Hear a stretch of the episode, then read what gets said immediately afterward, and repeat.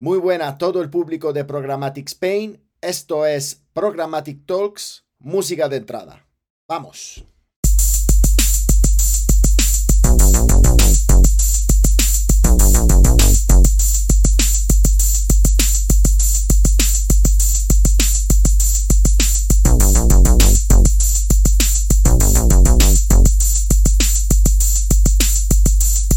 Buenos días a todas y a todos. Hoy estamos aquí para hablar del rol de las asociaciones en la industria y estamos aquí con un invitado súper especial.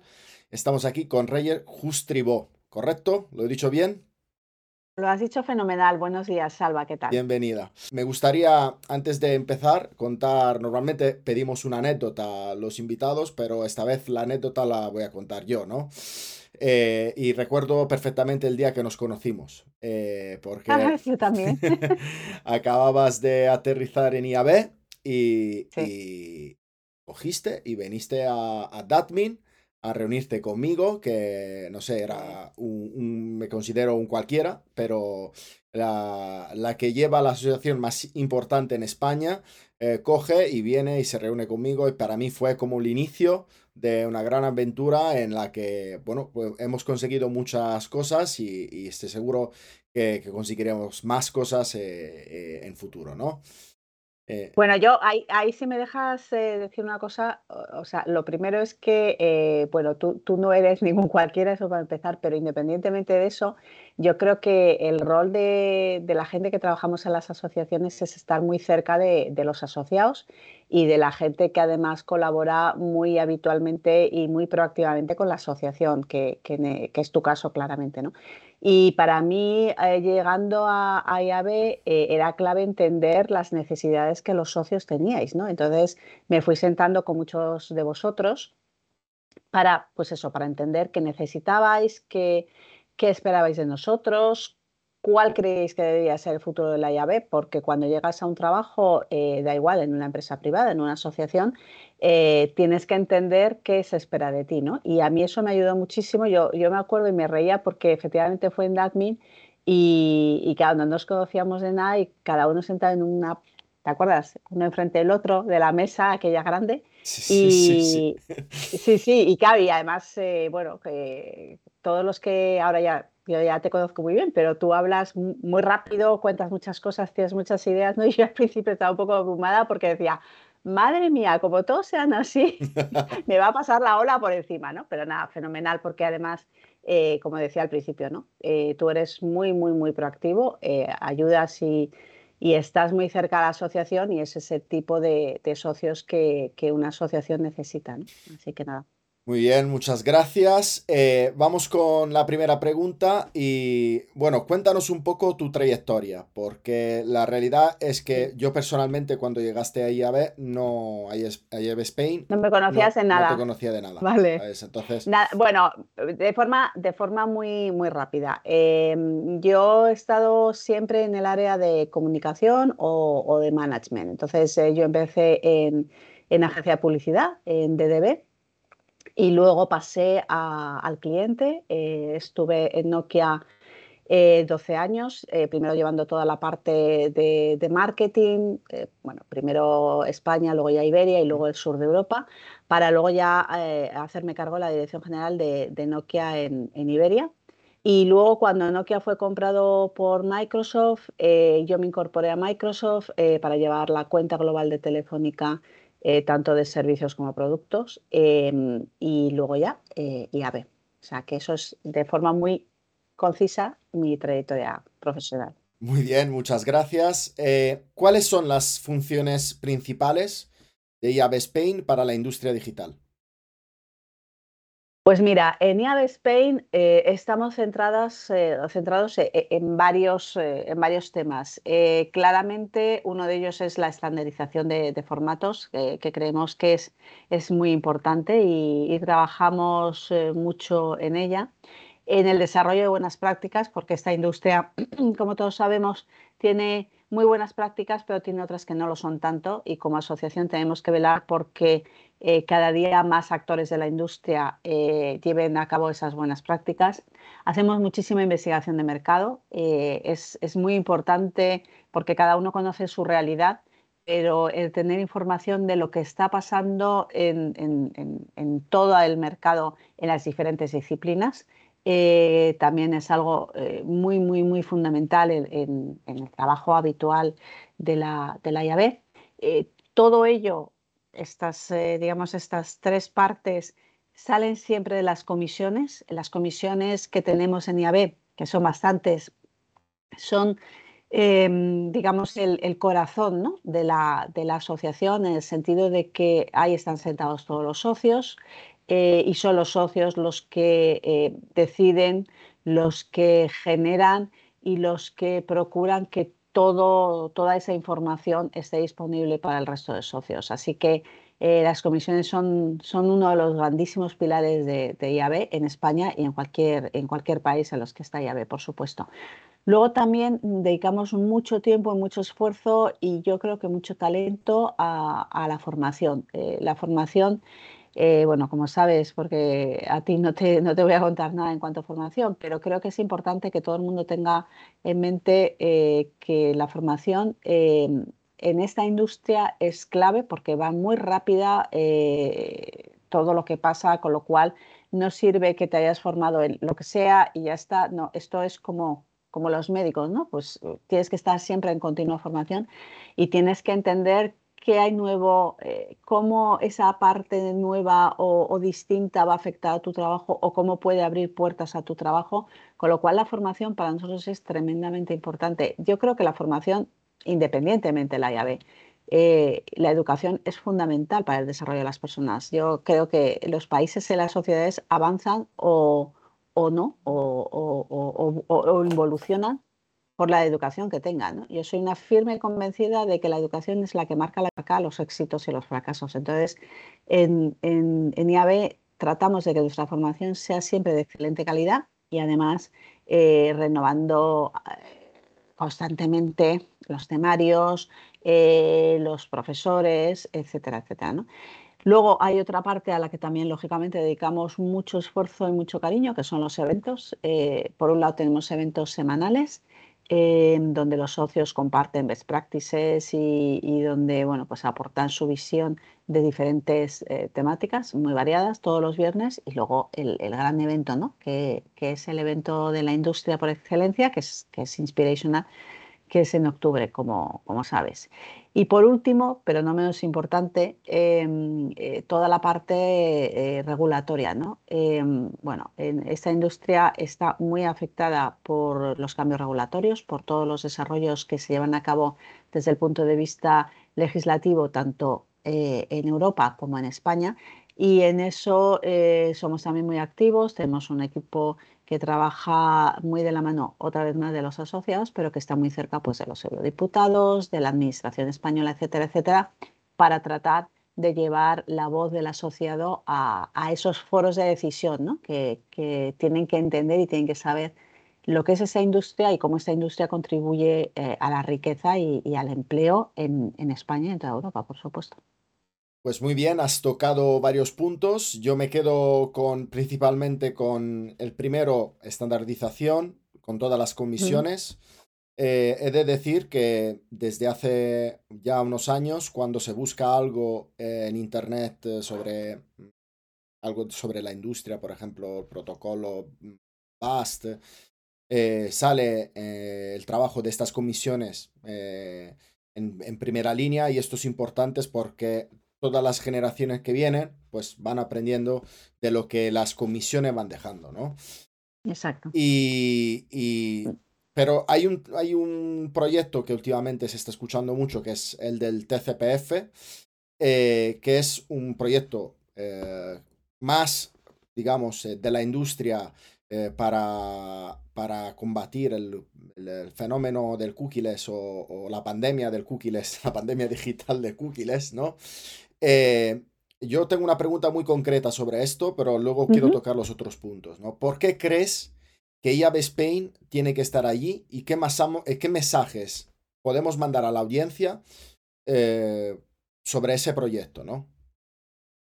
Sí, bueno, primero, ¿por qué, ¿por qué, tenemos que estar ahí? Pues por, por, lo que tú decías al principio, ¿no? Porque somos la asociación de la industria digital, entonces es, te diría, es un deber, ¿no? Porque tenemos que tratar que, mm, que, los medios grandes y pequeños puedan tener oportunidad de llegar a sus targets mm, de la misma manera en que lo están haciendo ahora eh, y por tanto los anunciantes.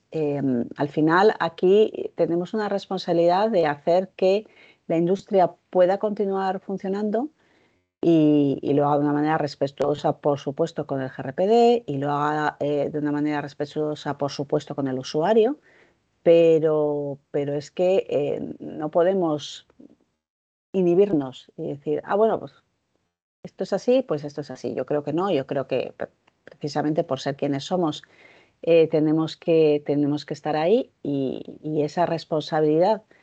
Y, vuelvo a lo de siempre, es que no quiero ser pesada, pero, pero, pero lo voy a hacer. Eh, es que estamos hablando, estamos hablando de empleo, estamos hablando de riqueza de un país y estamos hablando de desarrollo y de que con, con todo eso se financia innovación. Y cuando no hay innovación, eh, en un país o en un continente, eh, te quedas a merced eh, de los que sí invierten en innovación. Entonces, tampoco quiero sonar aquí muy grandilocuente, pero es que con las pequeñas piedrecitas o aportes que vamos poniendo en el camino, vamos haciendo ese camino. ¿no? Entonces, hay que tener mucho cuidado. Volviendo y retomando el tema, eh, es, una obligación mm. para con la industria y como asociación de industria eh, tenemos, que, tenemos que darla para adelante. No hay más. Yo eh, solo puedo decir que siendo parte del grupo de TCPF, cuando te propusimos todo lo que queríamos hacer, recuerdo un consenso sin pestañear. Lo que, lo que me reconfirma, me hace sentir como que tenemos una, asociación que ampara un poco toda la industria. Sí, pero es que, es que si no, eh, sinceramente, eh, y además eh, tú me conoces bien, es que si no, una asociación que no ampare la industria y que no trabaje y que no, que no se remangue por la industria, es que no sirve para nada. Es, una tontería. ¿Para qué vas a estar en una asociación que es, pues eso, bueno, pues campo, campo y playa, ¿no? Pues no. Muy bien, sí, eh, mira, has tocado un punto antes, eh, la parte de inspirational, ¿no? Yo eh, llego a este sector y una de las primeras, primeros eventos que asisto fue inspirational. Desde entonces, digamos que es como un punto fijo en el año en el que antes del inspirational, como que se respira, el aire de, del Inspirational, ¿no? Porque es un, mm. festival que une creatividad, que une tecnología, que une datos, vamos, que mm, digno de la palabra que tiene, ¿no? Este año, eh, ¿cuándo se, celebra más o menos el Inspirational? ¿Ya tenéis la fecha cerrada? Sí, ese año se celebra en octubre eh, y déjame eh, para decirla perfectamente bien, porque si no, eh, Vicente Femenía, que es nuestro, nuestro responsable de eventos, me mata, como diga, como diga más la fecha, efectivamente, sí, del 17 al 20, de, al 20 de octubre. Esas son las fechas inspiracionales de. Muy bien. seguro que con Programmatic Talks podremos hacer algo para adelantar ver cosas eh, con eh, jurados, con gente que participa. Seguro haremos algo interesante. El otro punto que quería tocar es el punto de la formación, ¿no? Eh, y hay una cosa que, una iniciativa que, que, ha iniciado IAB, IAB Spain, que se llama IAB Academy, ¿no? yo como lo veo desde aquí es democratizar la formación sobre temas que, están muy caros, ¿no? Porque al final, cuéntanos un poco cómo es, cómo se estructura y... Mm. Sí, pues eh, efectivamente, o sea, surge un poco de, la necesidad de, eh, nosotros tenemos una formación que efectivamente por ser una asociación es, eh, es, muy asequible, pero no deja de tener un precio que en algunos casos, bueno, pues puede ser, bueno, problemático, ¿no? aunque tenemos también, por supuesto, tenemos descuento para socios, pero también tenemos un, precio muy especial para, gente que está desempleada, pero bueno, eh, no dejan de tener un costo, hay que pagar los profesores, etcétera, etcétera. En el caso de, de IAB Academy, lo que buscábamos es hacer unas píldoras de conocimiento eh, que sean súper asequibles eh, y que además puedas hacer en el momento que quieras. Unas píldoras que te descargas y que puedes ir haciendo a trozos porque tienen las lecciones, tienes el típico quiz para ver si, si, está, si está bien o tienes que volver a repasar, etcétera, etcétera y que además te las puedes quedar para siempre. Eh, yo creo que todos hemos hecho ese tipo de formación eh, que además, pues eh, ahora ya estás menos en aeropuertos, pero, pero cuando antiguamente íbamos de un aeropuerto a otro y tenías ratos muertos, era el típico, de, el típico momento que decías, voy a utilizar esto que me bajé porque te ayuda a aprender de una manera rápida, te ayuda también a repasar. A mí siempre me ha parecido muy importante este tipo de, formatos porque cuando tienes una duda en un momento puntual, vas al formato, ¿no? Y es súper rápido. Entonces, es una manera de acercar conocimiento eh, a, mucha gente, de que tengas, digamos, una pátina y que si luego tú quieres seguir formándote en cualquiera de las disciplinas, lo puedas hacer con la llave o con, o con, o con, otro, con otro sitio, da igual, pero pero que por lo menos ya tengas un primer conocimiento. ¿no? Entonces, pues efectivamente los precios que estamos hablando de 60 euros eh, con, temas súper relevantes y con profesores pues muy, muy, muy eh, relevantes que también un poco han apostado por el, por el formato diciendo, oye, pues creemos que esto hay que hacerlo y que, y que, hacen, que hacen también el esfuerzo. ¿no?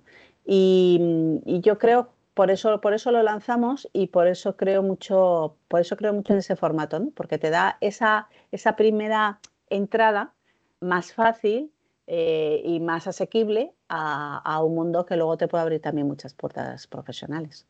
Podemos decir que actualmente la oferta que hay sobre la educación no cubre las necesidades de, talento que hay.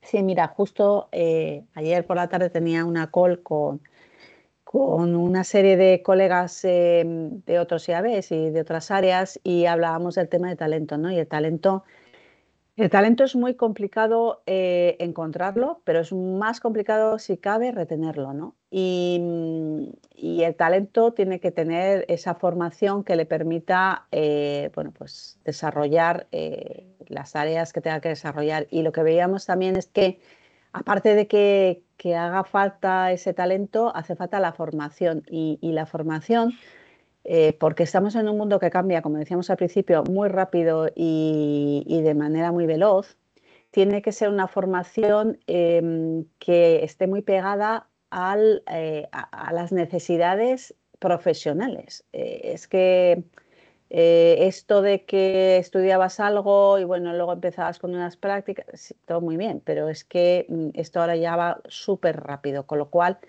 las empresas buscan, em, y es otro problema también que hay, en, las áreas de recursos humanos están buscando perfiles que en muchos casos eh, ni siquiera están pudiendo encontrar porque eh, va más rápido el mercado profesional de lo que va la formación. ¿no? En ese sentido, eh, yo, a ver, sin, sin, estar nunca tranquilos, porque yo creo que en esto siempre hay que estar autorretándose, Em, yo tengo una cierta tranquilidad porque los profesores que nosotros tenemos y los, eh, los coordinadores de los cursos, los responsables de los cursos, son o sois gente que está trabajando.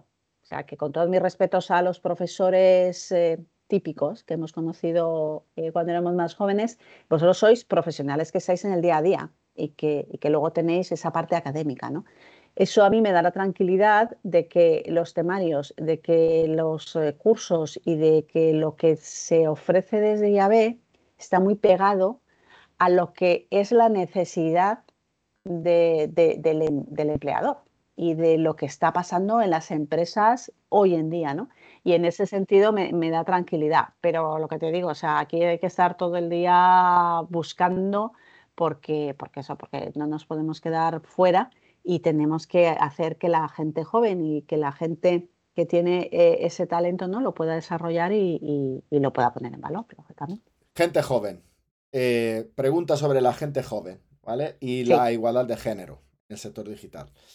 Yo creo que mucho eh, lo, que, lo que hacéis muchas mujeres que estáis dirigiendo empresas o departamentos es ser un poco de eh, inspirador, inspiradoras a, las nuevas generaciones para que eh, podamos tener un día eh, y la igualdad de, género, por lo menos hablando del sector digital. Yo creo que en el sector digital hemos avanzado mucho, pero cuéntanos un poco cuál ha sido tu experiencia en ese sentido, si hemos avanzado y, cuánto camino queda en ese sentido. Efectivamente, o sea, yo creo que en el mundo digital tenemos la ventaja de que de que es más abierto, de que es más inclusivo y de que estamos mejor que en otras áreas. Eh, yo he tenido la suerte de trabajar en Nokia y en Microsoft, donde el tema de la igualdad de género o de raza o de religión em, era algo que estaba desde el primer momento que llegabas y haces los cursos eh, de, inmersión, era lo primero. Con lo cual, en ese sentido, em, yo he tenido mucha suerte porque he podido trabajar en un entorno donde, donde se hacían los esfuerzos para que el papel de la mujer fuera cada día más importante. No obstante, em, queda mucho camino que recorrer y, no todo es tan bueno o bonito como en el mundo eh, del digital o como en el mundo de, pues eso, de las grandes compañías o corporaciones que esto lo tienen interiorizado hace mucho tiempo. Por tanto, yo creo que sí, que es súper importante eh, que las mujeres que tenemos el grado de responsabilidad que sea, da lo mismo, eh, demos ejemplo y también ayudemos a, las más jóvenes. Ayudemos a las más jóvenes no a que eh, todo sea fantástico. Quiero decir, nadie va a llegar, o yo creo que no debería ser así, a ningún puesto por ser mujer, pero tampoco por ser hombre. Es decir, yo creo que la gente tiene que llegar a las posiciones pues porque lleva una trayectoria y se lo merece pero lo que no es justo es que eh, estemos desbalanceadas, es decir, que, haya más posibilidad de que llegue un hombre que una mujer. Por tanto, las mujeres tenemos que ayudar a esas otras mujeres a entender y a progresar dentro de, su camino, a, tener esas herramientas de formación, de negociación, eh, de puesta en valor, porque bueno, yo lo he dicho muchas veces, las mujeres tenemos eh, muchas eh, virtudes, igual que los hombres, pero también tenemos eh, muchas desventajas que nosotras mismas llevamos durante años o siglos asumiendo. Por ejemplo, el no valorarnos suficiente. Y eso, fijaros la gente que tenéis alrededor. Cuando tú le ofreces un puesto nuevo a una mujer que tiene más responsabilidad, te, me lo voy a pensar, bueno, a ver si soy capaz, tú crees que yo soy la persona. Este es el típico discurso de una mujer. El típico discurso de un hombre es fenomenal, muchas gracias cuando empieza.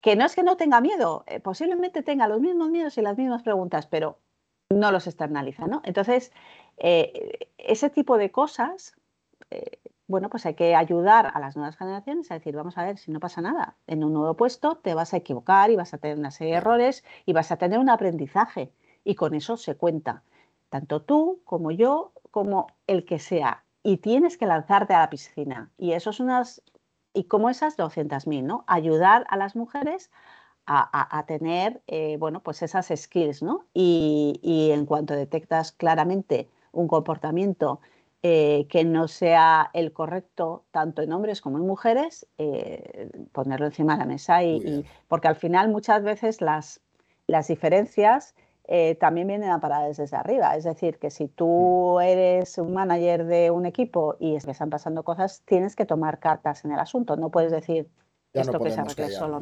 No. Desde luego a ti te pidieron tirarte a la piscina y te, te preguntaron, eh, Reyes, ¿quieres ser board member de IAP Europe? Y dijiste que sí, siempre cuando empiezo. Sí, sí, dije, dije, que sí, pero bueno, me tuvieron que elegir. ¿eh? Yo me o sea, me, me, dijeron si me quería presentar, yo dije que sí, pero, pero, pero hay elecciones, ¿eh? o sea, que no te, no te ponen ahí, te, te tienen que elegir. Pero claro, sí, sí, sí, sí, digo, pero claro, desde cuando fuiste, digamos, seleccionada. Em, y, esto es muy importante, ¿no? Porque tener esa relación eh, eh Spain con Jab Europe, hemos visto en la, en la información que habéis dado con, eh, con el caso de la DPA belga, ah, eh, esto traducido, vamos, de 10 para mí, para toda la industria hispanohablante, como para tenerlo de referencia, ¿no? Cuando pasan estas cosas, eh, estar ahí y asistir a los socios. ¿Proyectos futuros de IAB? ahora voy con los proyectos futuros, pero te voy a dar ahí una noticia, un, scoop, em, que creo que es una muy buena noticia para la industria de España, eh, porque justo vengo a una reunión de, ya por fin, una reunión presencial de BOR de, la IAB y ya os puedo anunciar que Interact este año, que es, sabéis que es el evento clave de, de IAB Europe, eh, vuelve a ser presencial y, lo vamos a tener en Madrid a final de mayo. ya os, comunicaremos fechas enseguida, pero bueno, hemos conseguido traernoslo para que creemos que era, que era importante porque es la gran cita, digamos, europea de la industria y tenerlo en Madrid, pues es todo un honor y, estamos muy contentos. Así que esa la dejo ahí, pero ya, ya os iremos dando eh, pues lugar, fechas, etcétera, etcétera, pero bueno, final de mayo. Em, ¿En qué estamos o en qué vamos a estar como IAB? Eh, bueno, claramente en todo el tema del marco regulatorio, eh, la DSA eh, que, sigue, que sigue su desarrollo en Europa, ahora, ahora está en el periodo de trílogos, que es bueno, pues las negociaciones informales dentro de la, Unión Europea y que sabéis que estamos bajo la presidencia francesa. ellos, Francia se había planteado terminar y poder sacar un primer draft de la DSA a final de, este semestre, pero bueno, también lo veíamos el otro día internamente, creemos que, no, que no va a ser posible. Pero bueno, nosotros vamos a seguir ahí muy enfocados también con el grupo de, con el equipo de IAB Europe eh, y Privacy, que es la ley que viene luego, que está, digamos, más parada porque están dedicando muchos esfuerzos en Europa a la DSA, pero que vendrá luego. Y luego a nivel, a nivel em, nacional, eh, la ley de audiovisual, que sabéis que es una transposición de, la ley europea y que ahora, ahora se está terminando de, desarrollar con comentarios, etcétera, etcétera. Eh, luego, por otro lado, em, seguimos dentro de la comisión de seguimiento Mm, para, la medición digital. Como sabéis, eh, bueno, pues ya está en marcha el, medidor recomendado, que es GFK, que ya está empezando a dar primeros datos a sus clientes, se ha conformado también el comité de clientes y la comisión de seguimiento pues eh, sigue desarrollando su trabajo em, eh, para, seguir, digamos, velando por, por, la buena, por el buen funcionamiento de la medición digital en España. Y luego estamos también eh, en este año eh, también enfocados en todo el tema de sostenibilidad. Eh, como sabéis, em, y aunque bueno, a mí me, sorprendió muchísimo cuando empezamos con este tema, hay gente que no, o que no sabe o que no era consciente de que la industria digital y la industria de la publicidad digital deja huella de carbono. me llamó mucho la atención que no se supiera, pero bueno, eh, estamos trabajando junto con, una comisión eh, dentro de, de IAB eh, sobre el tema de la huella de carbono para ver diferentes ámbitos de cómo actuar en ello y cómo ayudar a los asociados también pues a, reducirla o a compensarla y, ver también qué podemos hacer junto con otras IABs a nivel europeo con ese tema. Entonces, esos, esas tres digamos, eh, focos, junto con lo que hablábamos desde el principio, ¿no? de, la buena marcha de las comisiones, etcétera, etcétera. Muy bien, muchísimas gracias por, tu tiempo. Eh, a vosotros. Gracias por iluminarnos y por eh, además inspirarnos ah, en los temas que, hoy en día la industria digital tiene que resolver y que bueno, pues poco a poco vamos, vamos avanzando. Así yo te mando un beso fuerte. Igualmente. A ver si nos vemos pronto. Y nada. Sí, señor. Pues muchas gracias, Reyes. Muchas gracias. Hasta luego. Un beso. Un beso. Hasta luego.